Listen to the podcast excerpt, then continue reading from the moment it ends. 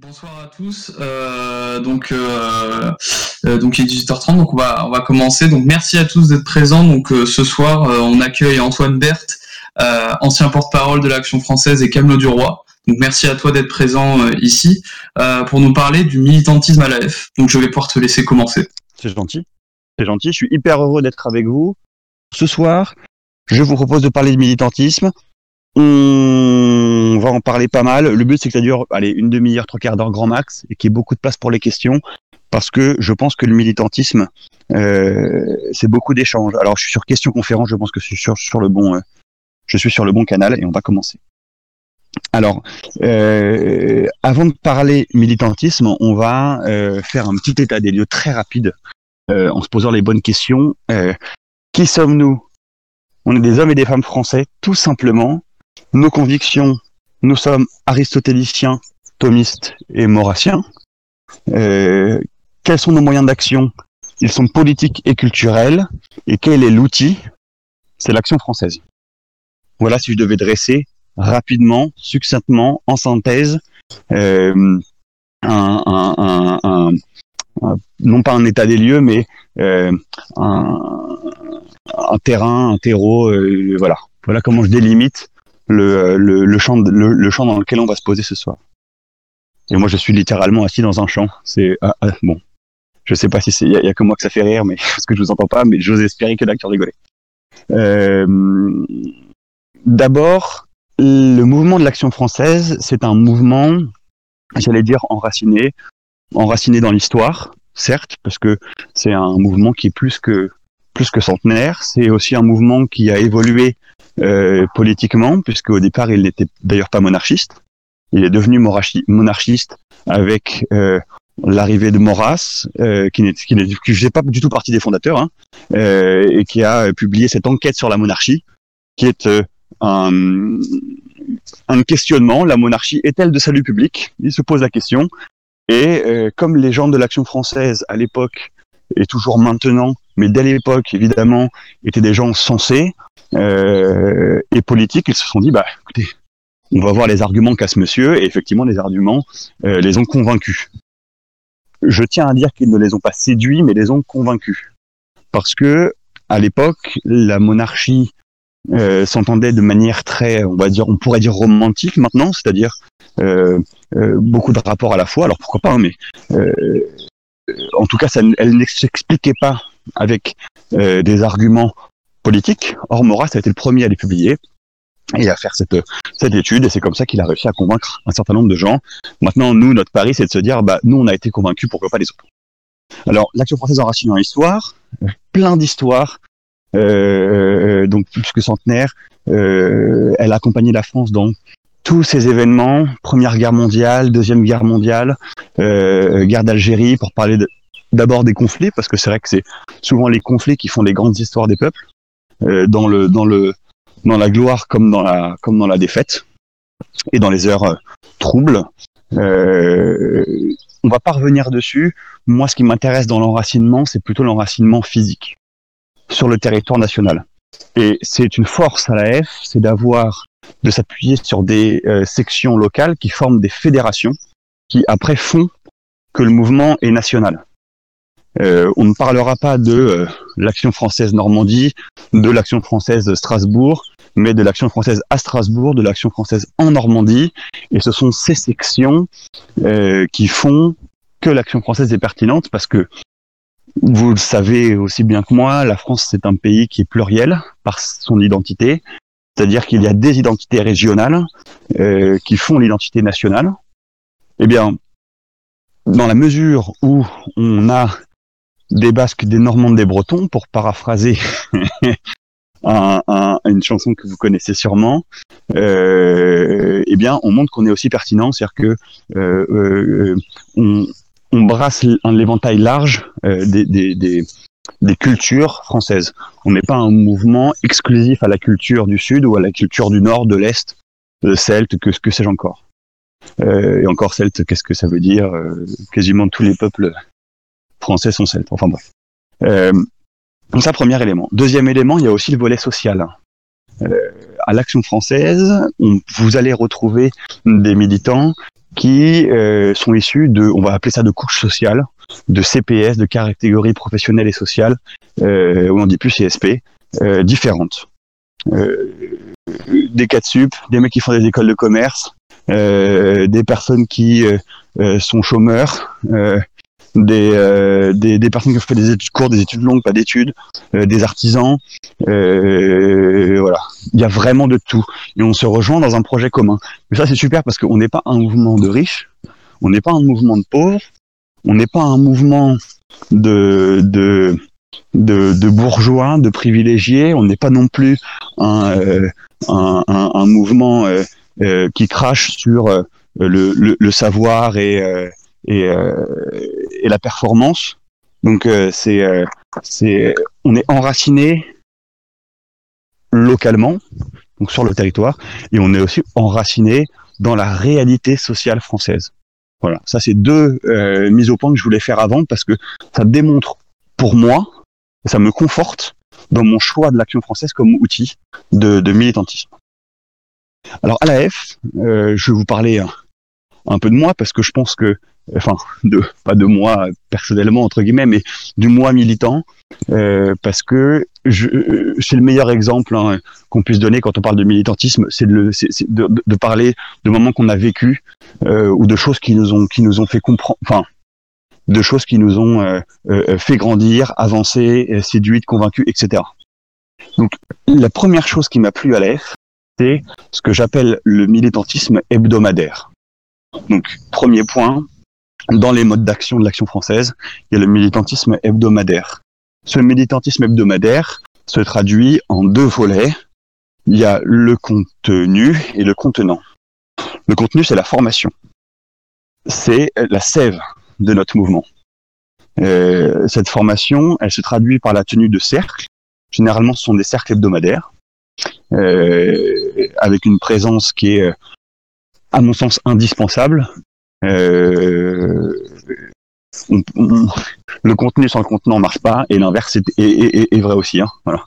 Donc, euh, euh, indispensable de participer à un cercle par semaine, du moins à la majorité des cercles auxquels on peut participer. Cercle de formation, il y a un cycle de formation qu'on appelle niveau 1 et un niveau 2. Le niveau 1, ce sera de la philosophie aristotélicienne, donc les idées d'Aristote. Qu'est-ce que l'homme Qu'est-ce que la société Qu'est-ce que la nation Qu'est-ce que la patrie? Et bien sûr avec les idées de Maurras et les idées de saint Thomas et, bien d'autres penseurs. Hein. Euh, mais ce seront d'abord euh, l'exploration et la compréhension de notions. Et dans le cycle 2, on va utiliser ces notions, ces axiomes, ces bases, d'accord, philosophiques, pour pouvoir comprendre des mécanismes. Pour ceux qui l'ont vécu au camp Maxime Réal Dessart, au, au camp d'été, le CMRDS, le fameux, qui est formidable, euh, vous avez effectivement ces niveaux 1, niveau 2, maintenant il y a même niveau 3. Qui, où, il y a plus de réflexion, pas d'invention, mais réflexion, application euh, de la compréhension des axiomes et des mécanismes. Euh, vous avez en plus de ces cycles de conférences qui sont communs à toute la France, euh, des conférences un peu plus, euh, j'allais dire un peu plus euh, ponctuelles, comme celle que nous avons ici par exemple, où nous parlons de militantisme, euh, celle qu'on a pu avoir à d'autres moments pendant ce dans ce, sur ce, ce Discord, euh, sont des conférences peut-être plus actuelles parce que euh, on n'est pas dans la, forcément dans la formation philosophique, mais plus soit dans de la compréhension du monde et de la société, soit euh, dans, euh, dans, le traitement d'un sujet euh, brûlant, voilà, ou un sujet technique, comme on voit ici, puisque le, je pense que le militantisme, en tout cas pour moi, c'est un cercle que, que j'estime être un cercle technique. Donc, cercle de formation, niveau 1, niveau 2, puis niveau 3, et des conférences ou des cercles un peu plus ponctuels sur des sujets un peu plus, on va dire, exotiques. Ensuite, il y a les actions de diffusion d'idées. Trois actions, on va dire classiques, le tractage, le collage et les ventes. Ces euh, actions sont parfois décriées par certains, surtout sur Internet, puisqu'ils disent non mais attendez, vous vous prenez pour un mouvement national et votre seule action, la seule action que vous faites, alors ils parlent souvent de section ou d'actions euh, euh, ponctuelles, hein, c'est d'aller distribuer, allez vous allez distribuer quoi, 200 tracts, 300 tracts, rien du tout. Eh bien moi je leur réponds qu'en fin de compte, un mouvement politique qui n'est pas dans le réel, c'est-à-dire qui se contente d'être sur Internet mais pas dans la rue, euh, on en connaît. Alors je ne veux pas donner de nom, mais généralement quand ils font des manifs, les mecs sont euh, 800, 1000 ou 1000 euh, sur les événements Facebook, et dans la réalité ils sont 30. Euh, je pense que vous voyez tous le, genre de groupuscule dont je veux parler. c'est pitoyable. Ça montre que pour la plupart c'est de la posture et ils sont pas enracinés dans euh, leur commune. On parlait de l'AF, mouvement enraciné. C'est en ça que l'AF est un mouvement enraciné, c'est-à-dire qu'on a des sections partout, mais euh, chaque section est acteur, actrice, pardon, euh, dans sa ville. Elle est, on peut les trouver. Moi, je sais que dans ma ville, les mecs de l'AF vont vendre le journal ou vont tracter souvent le mercredi à 19h je sais que je peux aller les trouver là. Si j'ai des questions sur la F, etc., je peux euh, y aller, je peux leur serrer la main, je peux euh, euh choper des autocs, etc., etc., etc. C'est hyper important d'occuper l'espace et d'exister dans la vraie vie. Ensuite, euh, il y a des actions de diffusion d'idées, euh, collage, autocollage, qui sont proposées, qui sont aussi importantes, puisque euh, certains diraient on marque un territoire. Moi, je pense plutôt que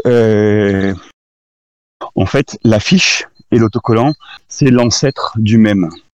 Mais c'est un ancêtre qui est pas si ancêtre que ça, puisque euh, euh,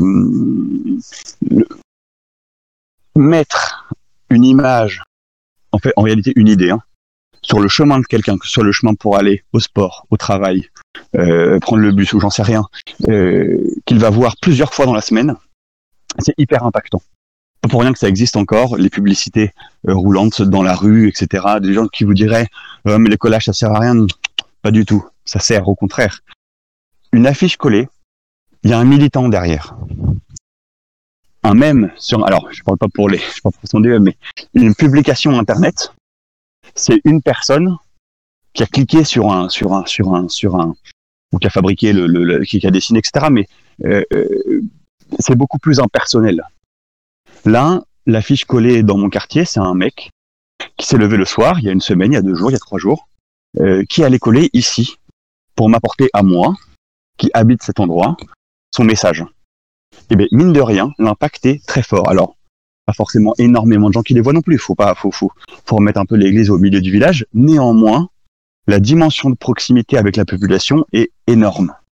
Alors, je pense qu'on aurait tort de euh, faire que des autocollages. Pourquoi est-ce qu'on aurait tort? Parce que les autocollages sont très visibles pour les jeunes, euh, généralement les trentenaires et moins, mais pour les gens plus âgés, euh, les autocs sont beaucoup moins visibles. Alors je fais pas du guerre de génération, c'est parce que je dis, mais vous avez compris l'idée. Euh, je me rappelle d'avoir parlé avec des vieux militants. Les mecs, pour eux, déjà coller des affiches avec des images, c'était un peu ouf. À leur époque, on collait des, des, des, sortes de, de, de, journaux, en fait, avec des idées. C'était très long. Euh, il y avait des textes entiers et tout. Euh, c'est ça qui collait. Alors déjà des des des des, euh, des affiches avec des images, c'était bizarre. Et, et, et, des autocollants incompréhensibles pour eux. Et c'est des gens qui étaient pas si vieux, qui avaient peut-être 70 balais, ou, ou voilà, donc c'est pas si vieux que ça. Donc c'est assez rigolo de voir ces, ces, ces, ces, différences de génération aussi, parce que les autocollants, ça peut vite être, euh, ça peut vite être sale alors que euh, l'affichage, ça prend beaucoup plus de place, c'est beaucoup plus remarquable. Euh, voilà l'idée. Euh, Alors je regarde un peu les questions. Aristote, saint Thomas d'Aquin pensait une politique liée à la métaphysique. Or, Maurras a été influencé par Auguste Comte, qui ne la pensait pas métaphysique. Comment concilier ces contradictions? Alors, oui, c'est des contradictions. Euh, en fait, ce n'est pas une. Je vais vous expliquer pourquoi. Enfin, ce n'est pas une pour la F. Pourquoi? Parce que ce que disait Maurras, et je pense qu'il n'est pas idiot, il disait que euh, la métaphysique, ça marche pour les gens qui sont croyants, n'est-ce pas? Or, si vous n'êtes pas croyant, vous n'avez pas de foi. Si vous êtes chrétien, vous estimez que c'est une grâce, donc que ça vous est donné, même si vous pouvez la chercher. Euh, on peut pas reprocher à quelqu'un de pas avoir la foi. Donc, euh, ça veut dire qu'il faut bien trouver des axiomes philosophiques qui vont aussi à des personnes qui ne sont pas croyantes.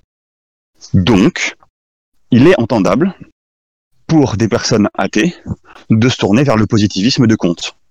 C'est entendable puisque c'est cohérent avec, euh, on, va appeler leur base philosophique. Et avec le positivisme de Comte, on peut tout à fait venir euh, à la royauté, enfin au monarchisme et au nationalisme et au militantisme, etc., etc. Voilà, voilà la réponse. Euh, on peut trouver à l'action française des gens qui ont des bases philosophiques différentes et qui pourtant se retrouvent sur euh, euh, leurs conclusions et je pense que c'est une force. C'est très bien, il faut, il faut en être fier, il faut le célébrer. vous parlez des canaux du roi, mais je vais en parler après. bon, on va faire, on va, je vous propose qu'on fasse les, questions après, mais je les, les oublie pas, il n'y a aucun problème. hop, je continue. ces actions hebdomadaires, elles sont indispensables parce que c'est ces actions qui vont rythmer la vie d'une section. En réalité, sont les actions que vous allez le plus faire dans, euh, l'année.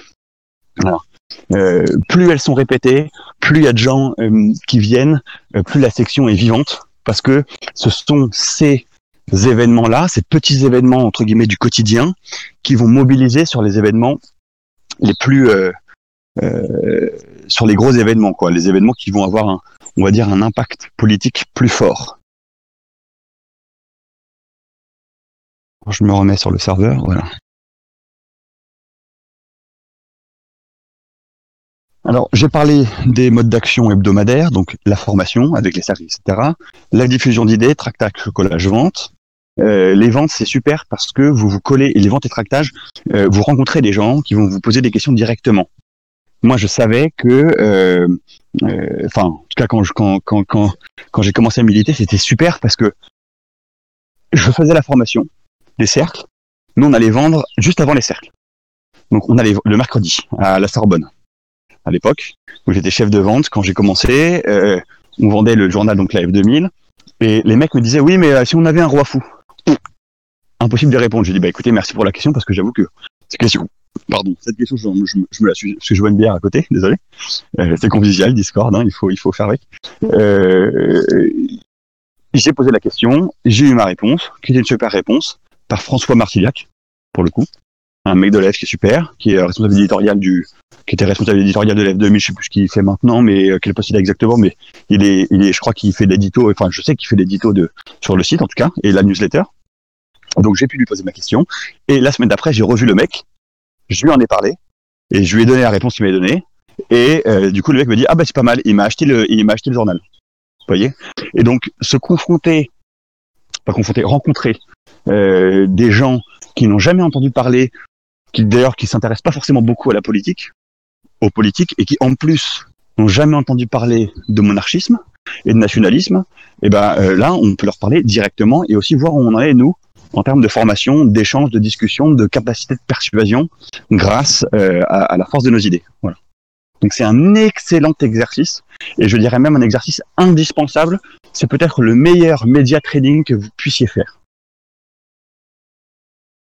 Euh, J'en viens maintenant au militantisme exceptionnel, puisque c'est un militantisme euh, qui va peut-être avoir plus de... Ah oui, quelle était cette réponse concernant le roi fou? Excellent, bah dans l'histoire, il y a eu des rois fous, n'est-ce pas? Il y en a déjà eu en France. Pourtant, euh, est-ce que la France est morte? Non. Euh, il y a eu, des, il y a des, en fait, c'est la, la, réponse, c'est la régence, hein, tout simplement. Il est possible d'avoir une régence. Euh, et il y a plein de règles autour de la régence, etc. Qui, ce qui fait que la couronne étant toujours indisponible, c'est le roi fou qui est roi, mais comme il est incompétent, parce qu'il a une pathologie, eh bien, il y a quelqu'un qui prend la régence et qui est désigné euh, par des règles, tout simplement. Euh, hop, militantisme exceptionnel. Alors là, ce sont des mobilisations beaucoup plus ponctuelles. Euh, par exemple, les manifestations, euh, les actions d'agite, on appelle ça l'agite propre, agitation de propagande, c'est un, un terme qui, qui, vient du militantisme bolchevique, euh, mais qui est, qui, est, assez vrai. Agitation, euh, parce que c'est faire du bruit, c'est attirer l'attention, et propagande, c'est pas maintenant ça revêt un, un, un sens, euh, on va dire néfaste, un sens mauvais, mais en réalité, propagande, c'est simplement de la diffusion d'idées. Voilà, dernière propagande, souvent c'est propagande d'État, euh, qu'on entend, mais propagande, ça n'a rien de, ça n'a rien de péjoratif, ça n'a rien de dépréciatif. Bien au contraire, si on s'attache au sens même du mot. Euh, donc ces actions vont mobiliser des gens beaucoup, un cercle beaucoup plus large et vont demander énormément de travail de la part des militants, mais c'est aussi euh, ce qui donne le plus de force, j'allais dire. J'ai des souvenirs super de euh, de d'événements, de, de, manifs ou d'actions qu'on a fait. Euh, si je peux donner deux super euh, deux de mes meilleurs souvenirs pour ceux qui pour ceux qui me connaissent ou ceux qui les ont vécus avec moi, peut-être qu'il y en a là sur ce, sur ce serveur, auquel cas qu'ils se qu'ils se fassent connaître. Euh, il y a l'action sur euh, la pièce de théâtre de Romeo Castellucci au théâtre du Châtelet qui s'appelait sur le concept du visage du Fils de Dieu, je crois. Euh, donc c'était une pièce qui était jouée pour avec sur dans un théâtre public, donc financée avec l'argent public, où il jetait des trucs sur le visage du Christ, etc. Et nous, en tant que Français, pas forcément en tant que catholique, donc Français, voilà, on trouvait ça dégueulasse que ce soit encore cette forme d'art qui soit subventionnée, etc. par notre argent. Donc on était allé pour pour foutre pour fermer le théâtre, etc. Une trentaine, on s'était tous embarqués. Bon, c'était ma première garde à vue. J'ai des super souvenirs de ça. Euh, j'ai adoré. Voilà, c'est là que j'ai vraiment commencé à, à, à, on va dire à kiffer. voilà, c'est un super souvenir et euh, un autre très bon souvenir, une manif qui était pas mal qu'on avait organisée contre l'intervention en Syrie. Euh, on avait créé un collectif bidon, euh, collectif des étudiants anti-impérialistes. On avait acheté des, euh, des caissiers, des machins, des. C'était mis en petite veste de treillis et tout, c'était rigolo. Et euh, ça avait rassemblé quelques centaines de personnes, c'était pas mal. On a fait ça avec un, groupe syrien patriote. notre positionnement était pas mal parce qu'il n'était pas pro Bachar, on s'en fout, hein, c'est pas le régime syrien, on n'a rien à faire. Mais en disant, bah, si Bachar doit faire partie de la solution, pourquoi pas? En tout cas, absolument pas d'intervention euh, de la France en, Syrie. Euh, euh, pourquoi est-ce qu'on aiderait ceux qui viendraient après, ceux qui viennent après se faire exploser chez nous? Aucun intérêt. Voilà l'idée. Voilà, voilà les deux choses que, que j'ai retenues. Et ces deux événements bah, sont passés à la télévision, ont été relayés. Ça a eu un impact politique certain. pour le premier, un énorme. Pour le deuxième, moindre, mais existant quand même. Et c'était voilà les fruits en tout cas de, de ces événements ont été bons. Ça crée des moments de partage, des moments d'innovation, euh, des moments de, cohésion qui toute ma vie resteront euh, resteront resteront gravés, ça c'est certain. Euh, ensuite, il y a les réunions publiques. Les réunions publiques, c'est la vitrine d'un mouvement. C'est un, moment qui est beaucoup moins turbulent, beaucoup plus classe, beaucoup plus feutré, beaucoup plus institutionnel. Il faut en faire au moins une par an dans chaque section puisque c'est ce qui permet de faire venir des familles, euh, des curieux, euh, des, des, des, personnes, des, des, gens qui ont plus de 30 ans, qui viendraient pas forcément euh, à des, des, des, des, grosses, des grosses manifs ou des mobilisations un peu plus euh, bourrin. Mais dans, dans ce cadre-là, ils viennent avec grand plaisir. Euh, voilà, donc ça c'est super. On en a organisé pas mal à Paris, parce que je suis dans la section euh, Île-de-France. Euh, et, et, à chaque fois, à chaque fois, il y a d'excellentes retombées. Il y a beaucoup de gens qui adhèrent. Euh, les invités, faut toujours avoir essayé d'avoir des invités intéressants et surtout, enfin, intéressants, du moins percutants, parce que il y a une différence entre écrire des bouquins et parler en public. c'est vrai. Il y a des mecs qui sont excellents quand ils écrivent, mais alors la prose, enfin, quand ils parlent, c'est une horreur. L'inverse, c'est vrai aussi. Bon, il y en a qui excellent dans tout, hein, mais il euh, faut faire attention quand on caste, quand on fait des castings. Et euh, surtout, essayer d'inviter des gens qui ne sont pas d'accord pour jouer les contradicteurs et les respecter. C'est aussi une force de la F qui le fait régulièrement. je trouve ça très bien. Euh, dans le, ce militantisme exceptionnel, c'est celui qui porte le plus de fruits euh, euh, euh, médiatiquement et politiquement, mais il ne saurait exister sans le militantisme hebdomadaire qui crée un appareil militant fort et efficace. J'espère que ça c'est très clair pour tout le monde. Un mec qui ne viendrait que aux événements dits exceptionnels, euh, d'abord il serait un poids pour les autres militants parce qu'il ne serait pas formé, donc il ne saurait pas comment réagir face à des situations euh, euh, euh tendues ou complexes. Euh, il peut dire des bêtises, caméra, etc. Enfin, voilà. Ça, c'est vraiment euh, penser qu'on peut passer à côté du militantisme hebdomadaire parce que nous, attends, on est mieux que les autres et on va venir qu'aux événements exceptionnels parce qu'effectivement, c'est un gros kiff. Mais du coup, bah, on, on on n'est pas efficace. Et pire, on peut desservir la cause et on dessert les camarades qui ont beaucoup travaillé. Donc le camelot, c'est un, comment, comment expliquer ça? Ont été créés dans les débuts de l'action française, pas au début, mais dans les débuts. Et euh, c'était les vendeurs du journal, mais c'était aussi, on va dire, les troupes de choc. Hein? Euh, le service d'ordre, le, le, en fait, c'était les, les, militants. Vous aviez une vraie différence entre le ligueur d'Action française, donc qui, qui était l'adhérent, pas le sympathisant, hein, qui était vraiment l'adhérent, et le militant, qui était le camelot du roi.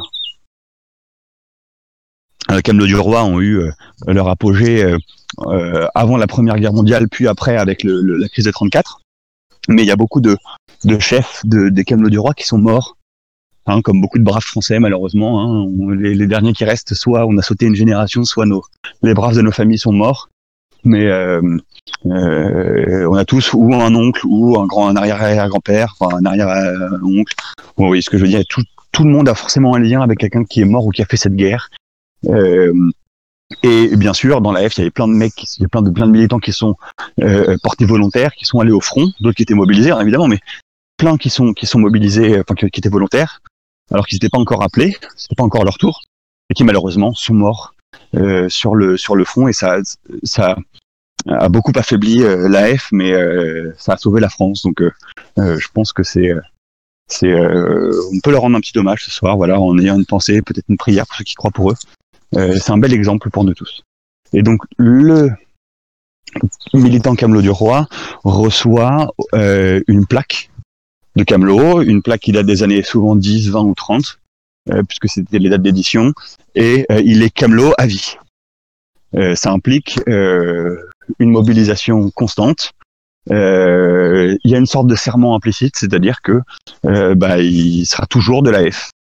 Et le jour où il meurt, ça, en théorie, enfin, c'était la règle jusqu'à maintenant, et moi c'est ce que je compte la respecter, sa plaque de Camelot ne lui appartient pas, elle doit être retournée au mouvement euh, elle reste pas dans sa famille. Et ben, je trouve ça très beau parce que ça montre que c'était pas une médaille, une décoration qu'on encadre au-dessus de la cheminée. C'est une fonction qui est euh, donnée, une mission qui est donnée à un homme, à une personne, à une femme, euh, un individu, un Français militant, pour qu'il milite pour ses idées. Et euh, c'est pas euh, c'est pas quelque chose pour faire de la déco dans le au-dessus de la dans la cuisine ou dans le salon. Voilà. Alors je vais prendre la suite et je vais faire rapidement sur le les écueils du militantisme. C'est hyper important d'en parler. Il faut absolument pas éviter la, la, la question. Y a-t-il beaucoup de camelots du roi? Alors, je crois pas qu'il y en ait beaucoup, mais effectivement, il y en a. En tout cas, dans les plaques bleues, qui, on pourrait dire que c'est les camelots du roi euh, d'aujourd'hui. Peut-être que dans Peut-être que dans 50 ans ou 100 ans, on mettra des plaques bleues, comme truc un peu honorifique, j'en sais rien. Mais euh, euh, ce qui est certain, c'est que euh, oui, oui, il y en a dans les plaques bleues, il y en a, il y en a, il y en a beaucoup, il y en a de plus en plus. Dans les risques, dans le militantisme, il faut être hyper, euh, euh, faut, faire hyper attention. Et euh, ça a été le cas à la F. On a fait hyper attention à ces questions-là ce sont d'abord les risques externes. Alors j'en ai parlé un petit peu, la répression policière, etc. Il y a un peu des emmerdes, mais c'est surtout les risques internes. Alors qu'est-ce que c'est les risques internes? C'est euh, euh, ce qu'on pourrait appeler une sorte de communautarisme. Alors j'aime j'aime pas ce mot, mais vous allez comprendre pourquoi. Quand j'appelle ça communautarisme, c'est ce que je disais sur les FAF, un peu la sous-culture. En fin de compte, ça, vous venez dans un milieu, et puis les gens se connaissent, et puis il y a d'autres mouvements, et puis il y a des histoires, et puis il y a des histoires de, de mecs, de meufs, euh, de, de, de, de, boulot, de j'en sais rien. Ça crée des problèmes, c'est complètement contre-productif. Les mecs finissent par se, se, se tomber dessus. Euh, parfois il y a des trucs, il y a, il y a, bah, y a de la casse. Hein. Euh, il y a un type un jour qui a perdu un, un, un œil. Bon, lui, on le regrette pas, mais Enfin, du moins, il était pas de chez nous. Mais, euh, mais voilà, il faut, euh, ça, ça peut, ça, fout complètement la merde. C'est-à-dire, euh, j'en ai rien à foutre, moi, euh, les histoires sentimentales ou machin, où il a mal parlé, etc. Ça, on est des trucs à la con, c'est des gamins. et en plus, c'est des types, généralement, souvent, qui sont pas des bons militants.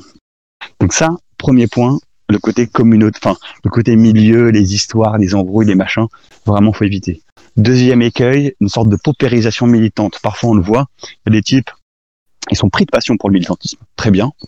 Euh, c'est une très bonne chose. Moi, je l'ai été aussi, je le suis toujours. C'est super. Mais quand on est plus jeune, quand on a 16, 18 ans, euh, 19 ans, c'est c'est nouveau, puis on vit un truc super, et puis voilà, on y pense vraiment beaucoup. souvent, on fait beaucoup de trucs, on est hyper actif, etc. Et c'est très très bien, il n'y a pas de problème. Mais il y en a qui du coup n'envisagent leur vie que sous euh, qu'à l'aune du militantisme.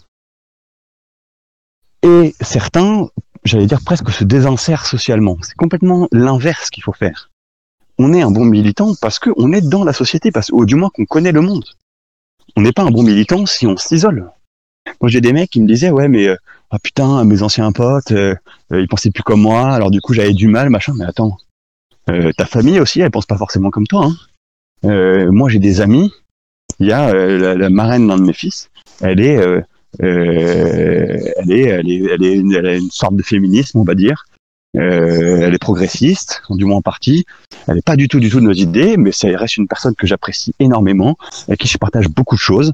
Et je suis très, très heureux de la compter dans mes amis et, et, et je compte pas du tout qu'on s'embrouille pour des raisons politiques. Mais il y a des mecs qui n'en démordent pas et qui envisagent toute leur vie et tous les aspects de leur vie par ce prisme-là. Là, on devient complètement fou.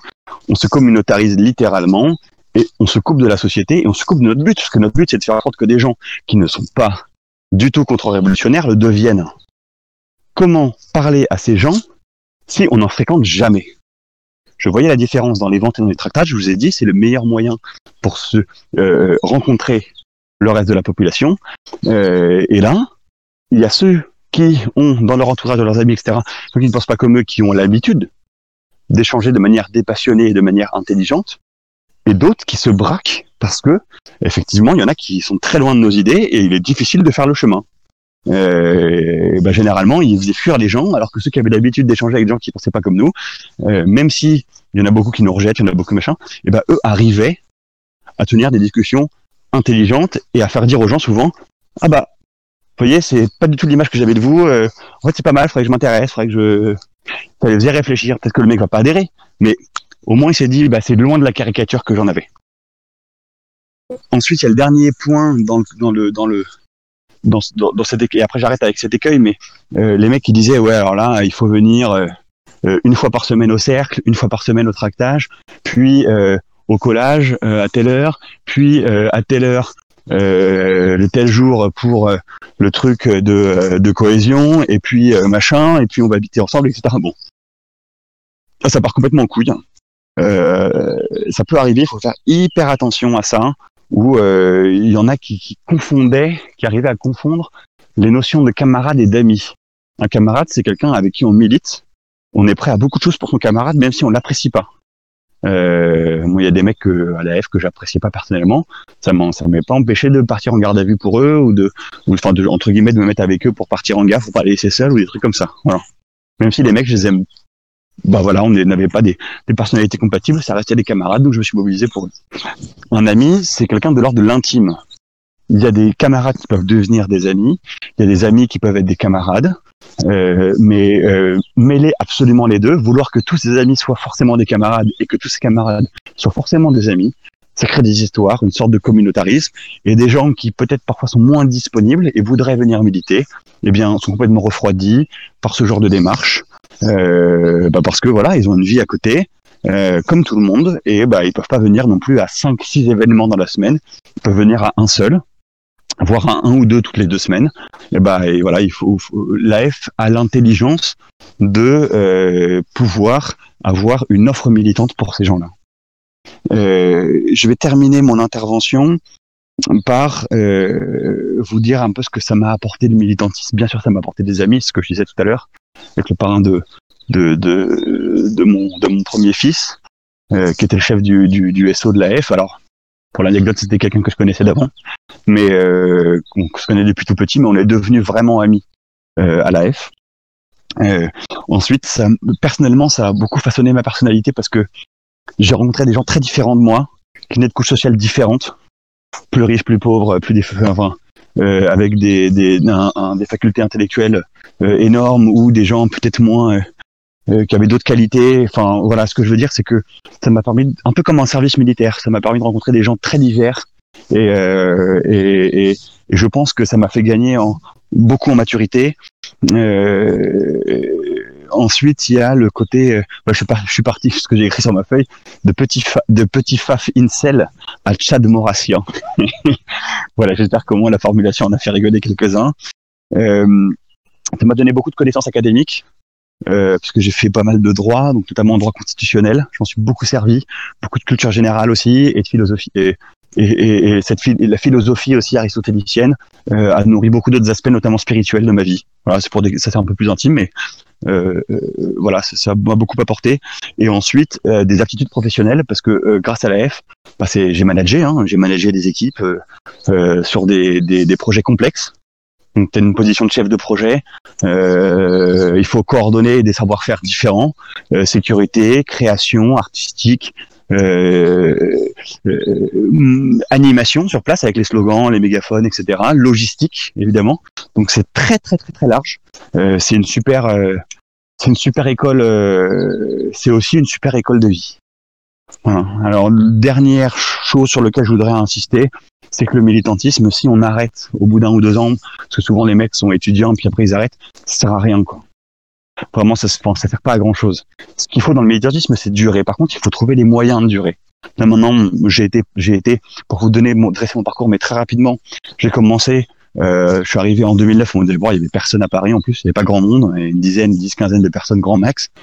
Moi, j'habitais, j'habitais les Hauts-de-Seine. J'ai créé avec mes copains un cercle, le cercle Clébert-Edens, euh, à Courbevoie, Agnières, euh, Bois-Colombes, La Garenne-Colombe. Euh, on était une quinzaine déjà en six mois, c'était sympa. Après, je suis passé euh, responsable des jeunes de l'Île-de-France, puis responsable France des jeunes, enfin des étudiants de l'AF, secrétaire général étudiant, et enfin euh, porte-parole. Et le porte-parole là, maintenant, je peux plus l'assumer depuis deux ans euh, parce que je suis très pris au niveau professionnel, parce que j'ai aussi créé une société, etc. Et, euh, et personnel parce que j'ai deux enfants. Mais euh, voilà, je, je toujours un pied, pas un pied, les deux pieds dans la F et le cerveau, euh, je pense clair et je continue à marcher droit. Euh, toujours adhérer. C'est le premier et le dernier acte militant. C'est l'acte qu'on peut, c'est le premier acte adhérer. C'est l'acte qu'on peut faire même quand on ne peut pas militer parce qu'on est trop jeune ou parce que euh, on, on, est vraiment isolé euh, dans sa campagne où il y a vraiment personne où c'est vraiment difficile, je ne sais quoi.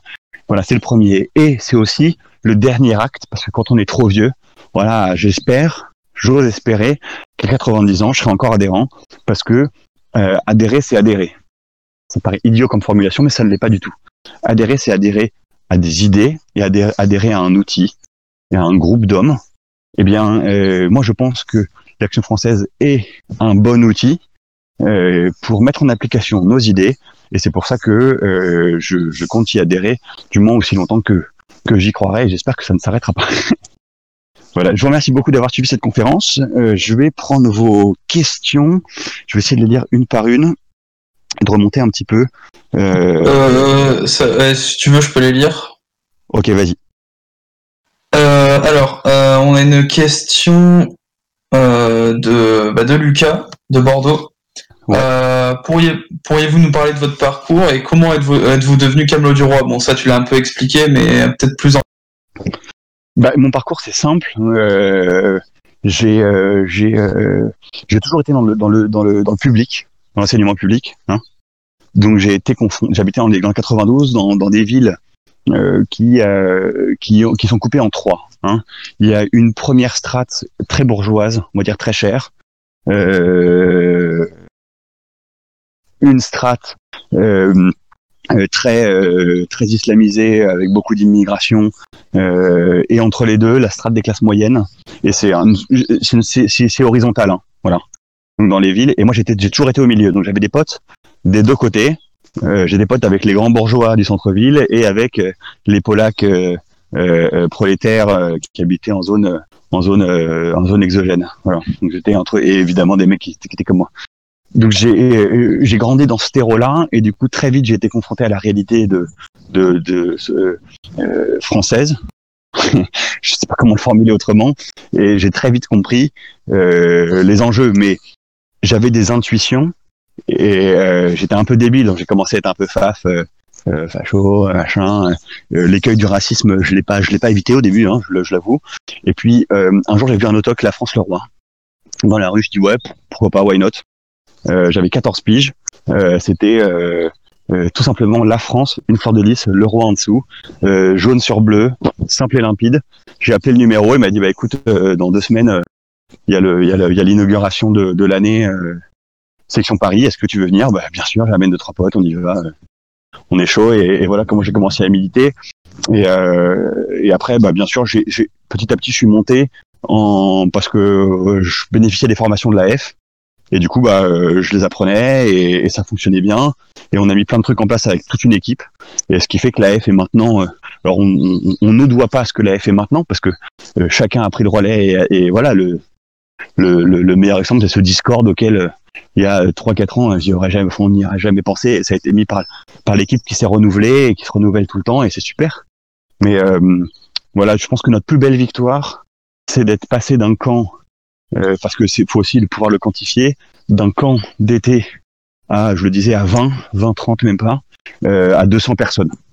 Voilà, ça c'est, voilà, on le quantifie, euh, c'est super. Et puis il y avait zéro section euh, euh, en dehors de celle de Paris quand on est arrivé, et maintenant il y a des sections partout, quasiment partout en France, donc c'est c'est une belle victoire. Ouais. Voilà comment je résumerai un petit peu ce ce, ce parcours. Et après, bien sûr, voilà, j'étais militant parisien, donc c'est un peu L'avantage de Paris, c'est qu'on est hyper privilégié parce que beaucoup d'actions, beaucoup de choses se passent à Paris. Donc euh, euh, d'abord j'ai suivi le mouvement et ensuite j'ai mis en place pas mal de trucs euh, avec mes copains quand j'étais chef de section et ça marchait, ça marchait bien. Et Camelot du Roi, je l'ai dit, c'est suite à une action un peu particulière des Bonnets Rouges. voilà. Alors justement, tu parlais des, euh, euh, du fait que l'AF a des sections un peu partout, euh, et donc on a une question par rapport à ça de Michael de Lyon.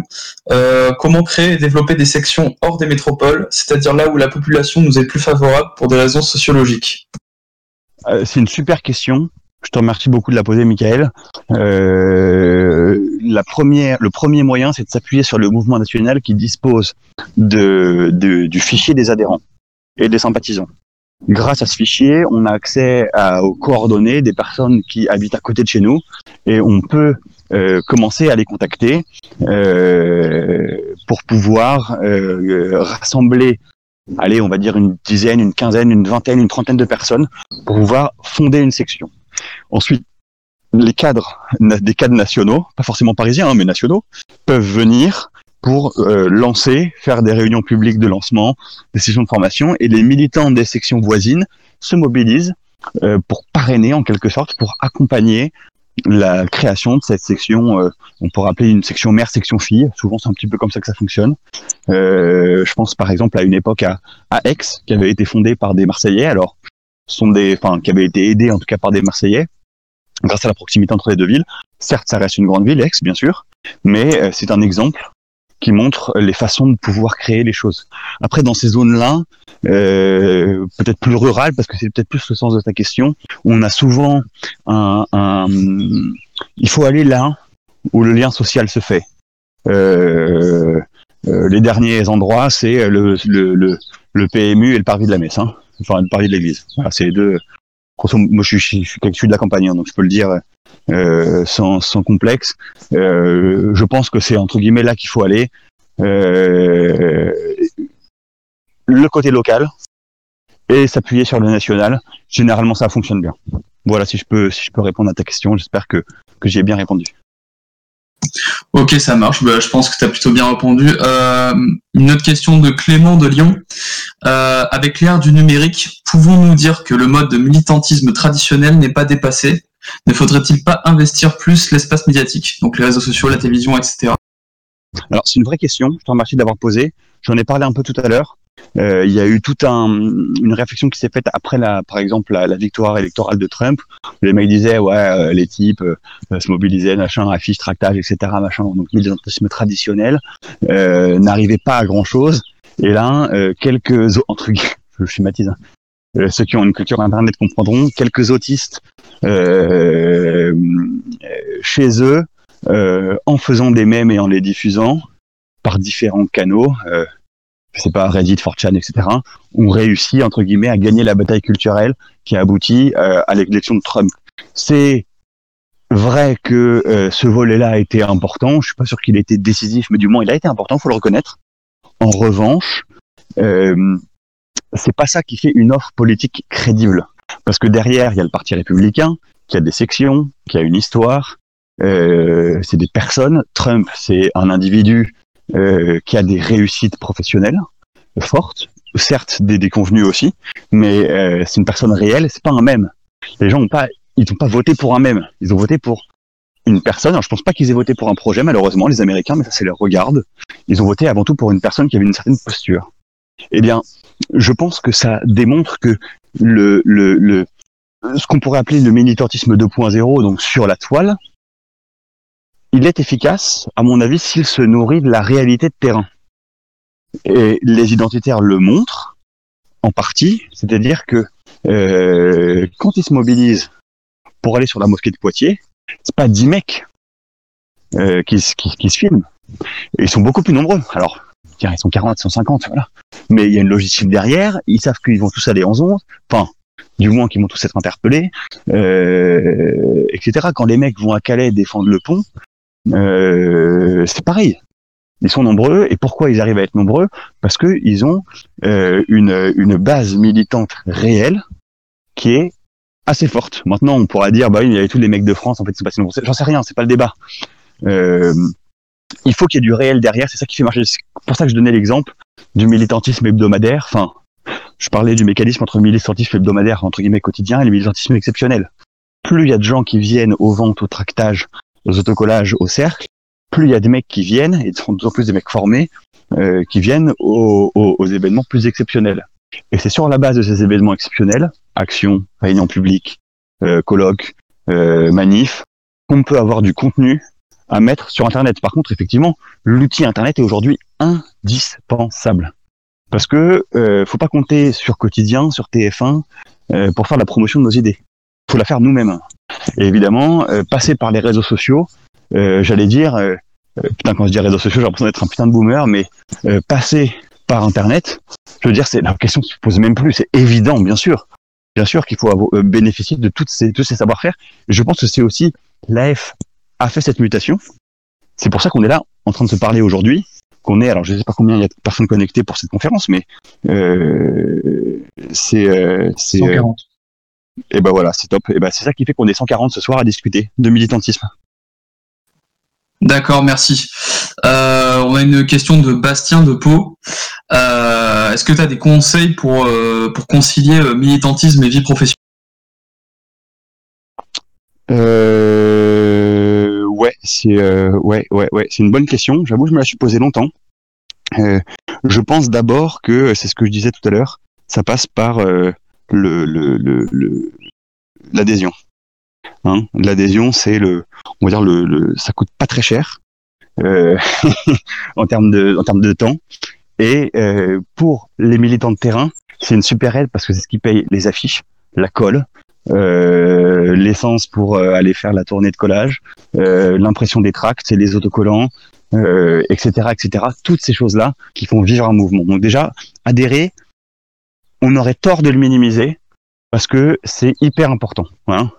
L'argent, c'est le nerf de la guerre, c'est ce qu'on dit. Hein. Et je pense que là, on est dans une, entre guillemets, c'est une guerre, une guerre d'idées, bien sûr, mais une guerre quand même. Premier élément, l'adhésion. Deuxième élément, j'appellerais ça la mobilisation ponctuelle. En tout cas, moi, c'est ce que je fais. C'est-à-dire que là, pour faire ce cercle, euh, bah, il y a mon épouse qui, qui s'occupe des, des, des, enfants qui va les coucher là, à cette heure-ci, puisque c'est l'heure, c'est l'heure où ils dînent et l'heure où ils se couchent. Donc, euh, elle prend relais sur ce moment-là. Moi, il y a d'autres, sur d'autres événements qu'elle fait, elle, euh, c'est moi qui prends le relais. Euh, c'est un équilibre qu'on a réussi à instaurer et qui marche bien. Donc euh, ça c'est une bonne chose. Ensuite sur le volet peut-être plus professionnel parce que c'était le sens de ta question. Euh, on, je pense pas qu'on puisse qu'on puisse conjuguer une fonction de porte-parole avec un métier dans le privé. C'est mon avis. J'ai été confronté à certains écueils d'autant plus que j'ai une fonction plus commerciale. En revanche, quand on est indépendant ou fonctionnaire, bon, c'est pas, c'est moins, c'est beaucoup moins, euh, beaucoup moins, euh, beaucoup moins euh, contraignant. Dieu merci. On a encore un peu de liberté en France, mais sur le, le privé, c'est un peu, c'est un peu compliqué. Maintenant, donc ça, c'est pour plus l'exposition médiatique et évidemment, bah, faire beaucoup moins de de d'activités de, de, contraignantes, j'allais dire en termes de répression, euh, faire plus d'activités qu'on peut valoriser, on peut valoriser ton savoir-faire. C'est-à-dire que je sais pas dans quel euh, euh, secteur tu travailles ou dans quel secteur certains travaillent là qui nous écoutent, mais on a tous une expertise euh, dans notre dans notre dans notre euh, secteur, voilà, ou acquis des expertises d'ailleurs par, par nos passions aussi, pourquoi pas par d'autres choses, par le sport, j'en sais rien. Et euh, c'est ça, c'est ça, ça, ça, on peut rendre des services à très haute valeur ajoutée à l'AF. Il y a des mecs qui sont graphistes professionnels, et ben, ils font des graphes. Euh, il y a des types qui sont très bons en management, ils font des formations management pour les, euh, les, euh, les, chefs de section. J'en ai fait une, j'en ai fait même deux à l'AF, c'était canon. On a pris plein de trucs, c'était top. Heureusement qu'il y avait des, des, des, consultants en, en, en, management qui étaient là pour nous faire les pour nous faire la conférence.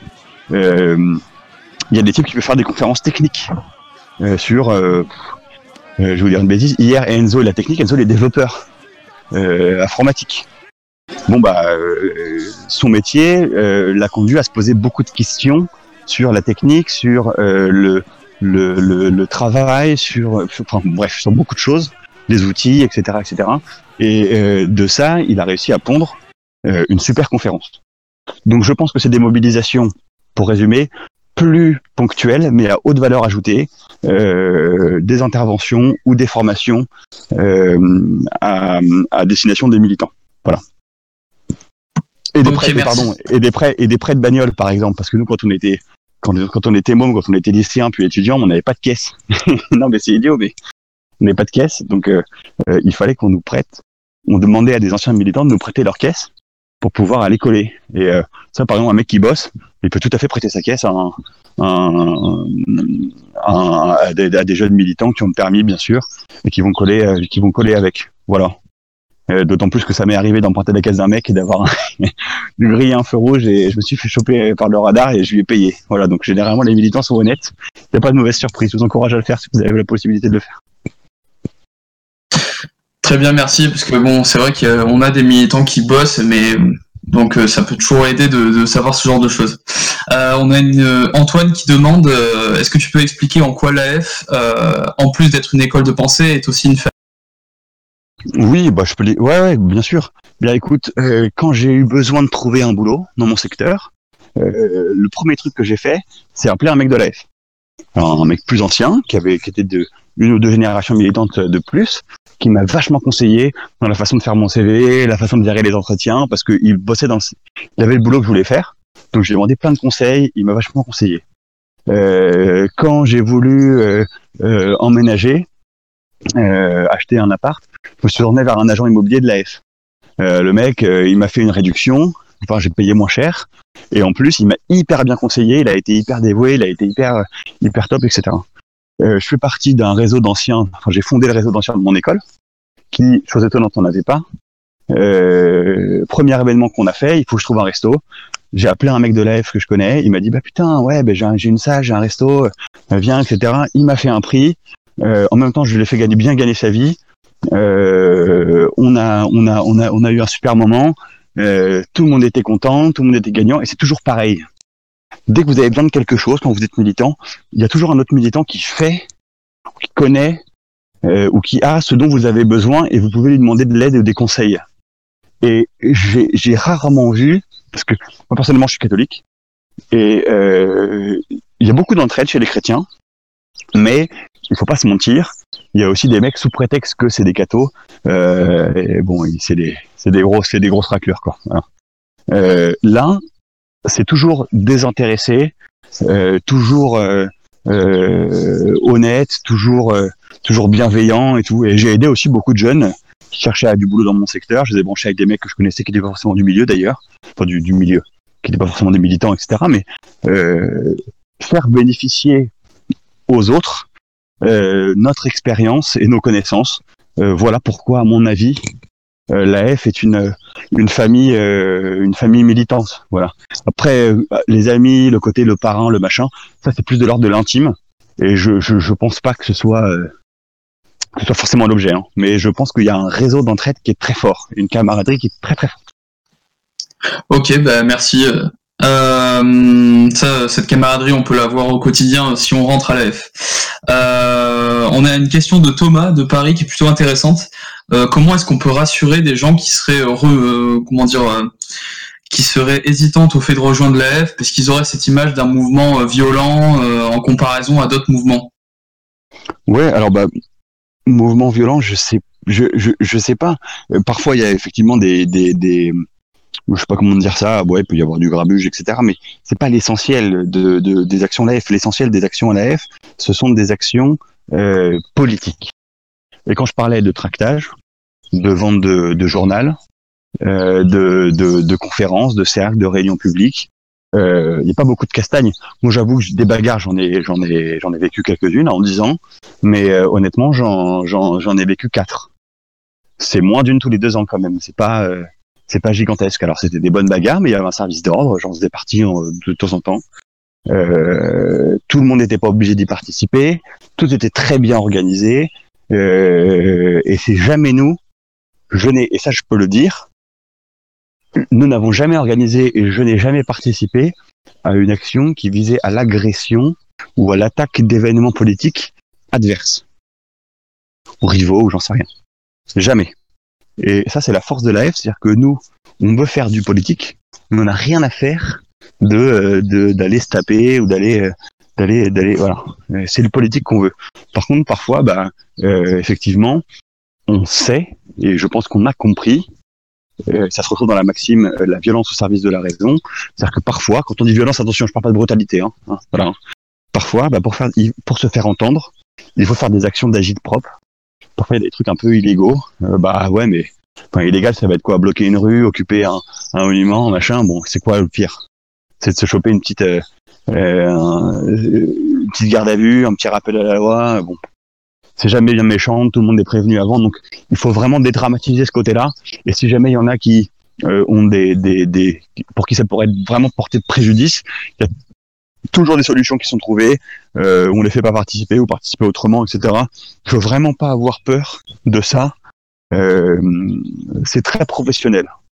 C'est pas, c'est pas, euh, c'est pas euh, à l'à peu près, etc. Il y a des formations pour ça, pour les responsables et tout. Enfin, c'est, euh, je tiens à rassurer toutes les personnes qui pourraient avoir peur de ce volet-là. c'est pas du tout, c'est pas du tout, c'est pas du tout pesant. Il y a pas de pression, il y a pas de, pas ce côté-là. Vous voyez, moi euh, je suis père de famille, euh, je suis, je suis, je suis cadre, cadre dans une grosse boîte, euh, et à côté j'ai ma société. J'en ai, j'en ai jamais, j'en ai jamais, ça m'a jamais porté vraiment préjudice. Voilà. En tout cas, quand je fais le, le, le et pourtant j'ai fait des trucs vraiment, voilà, un peu débiles parfois, mais voilà. Et euh, quand je quand je, je pèse le pour et le, ce que ça m'a apporté, ce que ça m'a retiré, vraiment il n'y a pas photo. C'est je, je resigne les yeux fermés. Voilà. Ok, merci.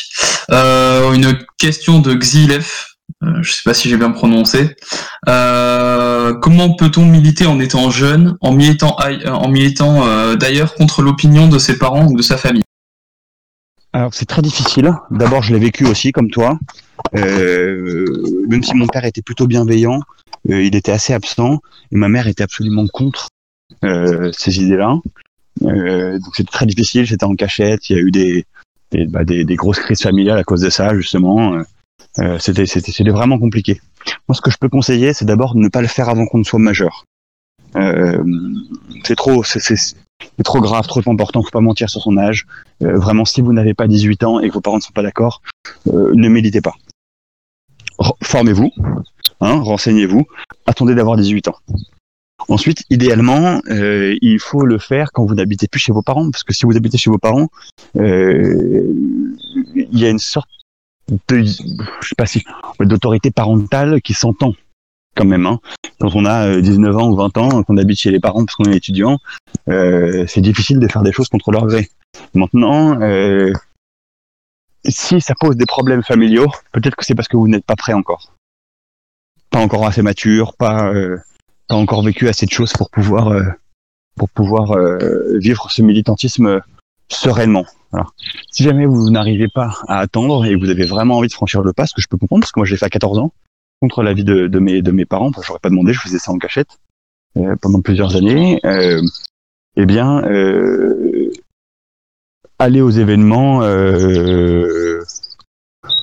aller au cercle, voilà, passer des moments de cohésion, etc.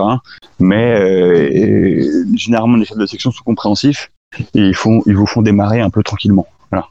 Ils vous mettent pas dans, dans, des, dans grosses dispositions, mais voilà, si on devait retenir quelque chose, vraiment, avant d'avoir 18 ans, c'est quand même quelque chose à éviter. Bah, là, on a une autre question euh, qui rejoint un peu ce thème de la famille euh, de Wab. Euh, le militantisme se restreint-il à l'espace public et au mouvement, ou bien il s'exerce, ou bien s'exerce-t-il aussi sur ses proches ou au sein de la sphère de la sphère familiale? Alors, je comprends la question et j'y adhère. Enfin, j'adhère un peu au parti pris puisque oui, en tout cas, si la question est faut-il être cohérent avec ses idées dans sa vie intime entre guillemets, sa vie privée, euh, 1000% oui, ça commence par là. Un mec qui, euh, dans sa vie, euh, dans sa consommation même, ou des choses comme ça, euh, n'est pas cohérent avec ses idées, c'est-à-dire que ses idées ne sont que des postures, et s'il les met en pratique, elles valent rien, c'est du vent. Ensuite, dans, l'aspect, dans, la sphère familiale, il faut aussi avoir d'autres sujets de conversation. Je le disais tout à l'heure, il y a des mecs parfois qui ne pensent qu'à ça, qui ne parlent que de ça. Et dès qu'il y a des gens qui sont pas d'accord, bah, et puis ils savent pas parler et réagissent vraiment fort. Je sais pas si quelqu'un s'identifie à ça ou a déjà vécu ces moments-là. Moi, je parle de, moi, j'étais comme ça. Mon frère, mon petit frère, qui, qui, qui, partage nos idées, qui était militant aussi, euh, partage euh, et, était comme ça aussi beaucoup. Euh, un peu agressif quand il parlait, puis toi, puis toi on reproche, et puis il, débutait des trucs, des phrases, machin. Et c'est insupportable.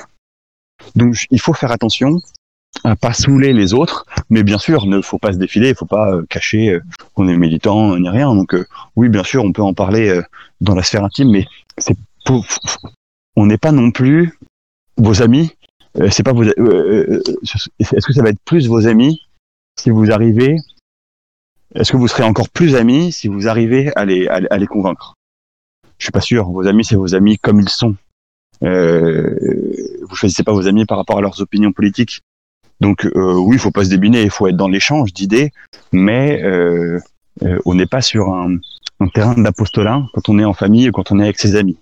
Je pense que ça c'est très important effectivement de quand même de savoir scinder le faire la part des choses.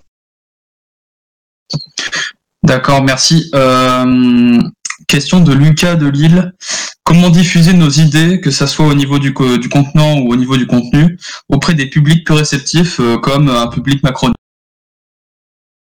Euh, alors macroniste, ça veut dire qu'ils ont déjà des, euh, a priori, a priori, hein, euh, des axiomes, une philosophie politique, des idées politiques, s'ils sont macronistes. Parce que sinon, ils seraient rien. Euh, je sais pas si vous entendez la poule, ma poule vient de pondre, je suis très content. Elle chante. Donc oui, et si tard, et elle est très bizarre, elle pond le soir le, le comment diffuser ses idées aux macronistes? Honnêtement, j'en sais rien. Enfin, après, euh, auprès, de, auprès de la plupart des Français, il euh, faut faire comme, comme avec les autres, je crois. Hein, avec tous les canaux de diffusion que j'ai, dont j'ai parlé tout à l'heure, qui sont proposés par la F.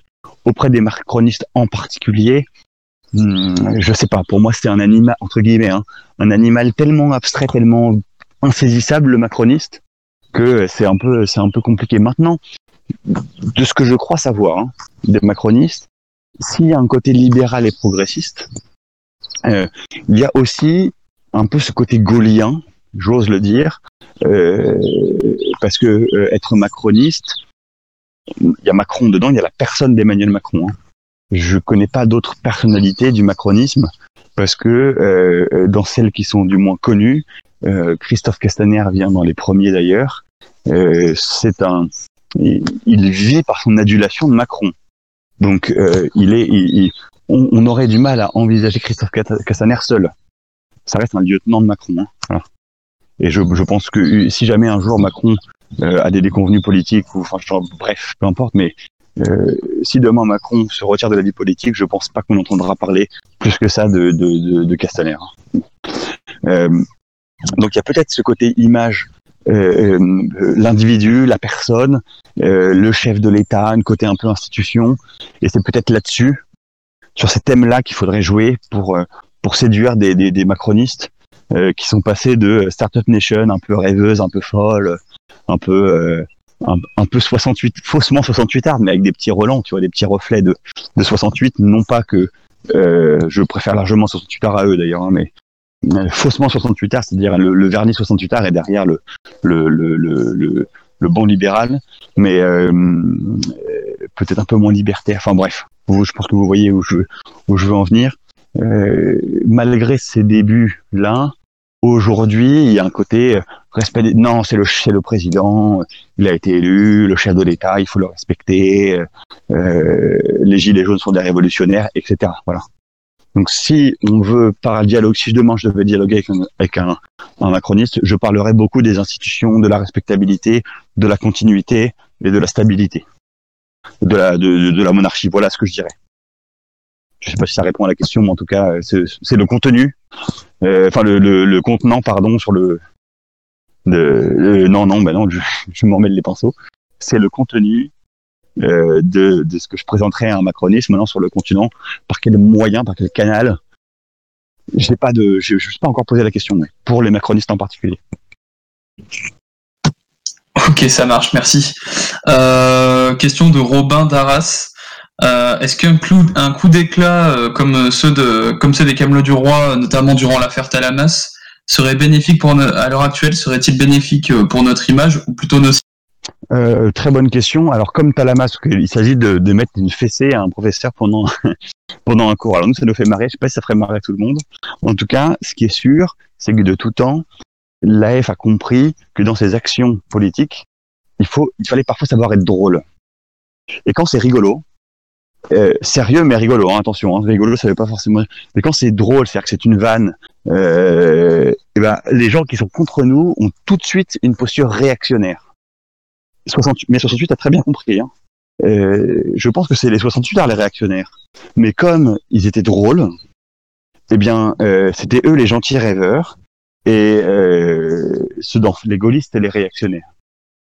Donc, dans nos actions type Talamad, on parle de Talamad carrément, euh, qui, qui, vient de cette affaire Talama, qui avait dit que Jeanne d'Arc, quand elle était folle, elle entendait des voix, du coup les mecs ont la fessé, le fessé, etc. pendant son cours, euh, qui est en Sorbonne, je crois, si je me, si je me trompe pas. Euh, il faut faire des trucs marrants. Donc sur des banderoles, avoir des slogans marrants, euh, être du côté des rieurs. Et quand on est du côté des rieurs, souvent on a du mal à nous décrédibiliser euh, parce que les mecs s'en mêlent les pinceaux et ont une posture, voilà, on va dire vieillarde, réactionnaire, boomeuse, boomer, ce que vous voulez. Voilà ce que je pense de, de il faut faire des néo-talamades moins violents parce qu'à l'époque, à l'époque quand même, c'était la, la, violence faisait partie de, de la politique. Hein. Les mecs se tapaient dessus tout le temps. Machin. Là, c'est, c'est, on a une société beaucoup plus aseptisée, donc il faut, faut aussi aller avec. Et euh, par contre, faire des trucs plus marrants. Je donne un exemple. Quand euh, l'affaire de Lavaux, euh, pendant le, bicentenaire de la Révolution, 1989, il y a eu une cantatrice de Lavaux qui chantait des chants révolutionnaires, etc. Et ben des mecs de la F, pour au lieu d'aller la, la tabasser, par exemple, ce qui, ce qui aurait été idiot, mais voilà, euh, eh bien, ils l'ont aspergé de colorant bleu, euh, du bleu de méthylène, qui est un peu indélébile, etc. Ça, c'est un peu violent, mais c'est rigolo. Elle se retrouve complètement bleu, euh, le, le, la couleur bleue, les bleus, euh, les, les, les, révolutionnaires, etc. Euh, eh bien, ça, c'est marrant. Et ça, c'est, ça peut être une inspiration pour, pour des modes d'action du style Talama. Peut-être que Talama, aujourd'hui, on, on, le, on, l'aspergerait de colorant blanc délébile, peut-être. J'imagine. On entarté, récemment, il y avait un mec de l'AF qui a entarté Eric Coquerel. Euh, voilà, pourquoi pas, ça peut être un, un, un moyen. D'accord, bah euh, merci euh, et euh, bah là on va faire la dernière question. J'ai gardé celle-là pour la fin exprès. Euh, question d'Anastasia. Qu'est-ce qu'un militant bien formé? Alors un militant bien formé, c'est un militant qui en trois ans arrive et passer au niveau 2. Euh, si je devais quantifier un peu la chose, hein, donner, donner un, un, étalonnage, au niveau 2 et en 4 ans au niveau 3. Et 2-3 ans pour le niveau 2 et, euh, et, et 4 ans pour le niveau 3. Euh, c'est un militant qui répond présent quand on lui demande de se mobiliser. C'est un militant régulier. Euh, qui vient systématiquement, qui a des habitudes, qui a pris des habitudes militantes. C'est un militant qui a compris que euh, être un FAF pouvait être un antonyme enfin, un, un, pardon aussi, c'est antonyme, ça qu'on dit, pouvait être à l'opposé d'être un bon militant politique. Un bon militant, c'est quelqu'un qui sait exposer ses idées de manière claire et audible et qui s'adapte à son auditoire. Euh, un, un, un, bon militant, c'est quelqu'un sur qui on peut compter, euh, qui est fiable, qui est honnête et euh, qui est modeste. Voilà. D'accord, ben merci Antoine pour euh, pour euh, pour ta conférence. Euh, J'espère que ça aura bien instruit euh, toutes toutes les personnes qui étaient présentes. On a été 140 aujourd'hui. C'est c'est c'est c'est cool. C'est très bien même. C'est encourageant pour la suite. Je vous remercie à tous et puis si Antoine tu as un dernier mot à dire, je te je te laisse je te laisse le faire. Eh ben militez. Si vous ne militez pas, vous passez à côté d'une grande aventure. Ok, bah, je trouve que c'est une bonne conclusion. Donc, euh, merci à.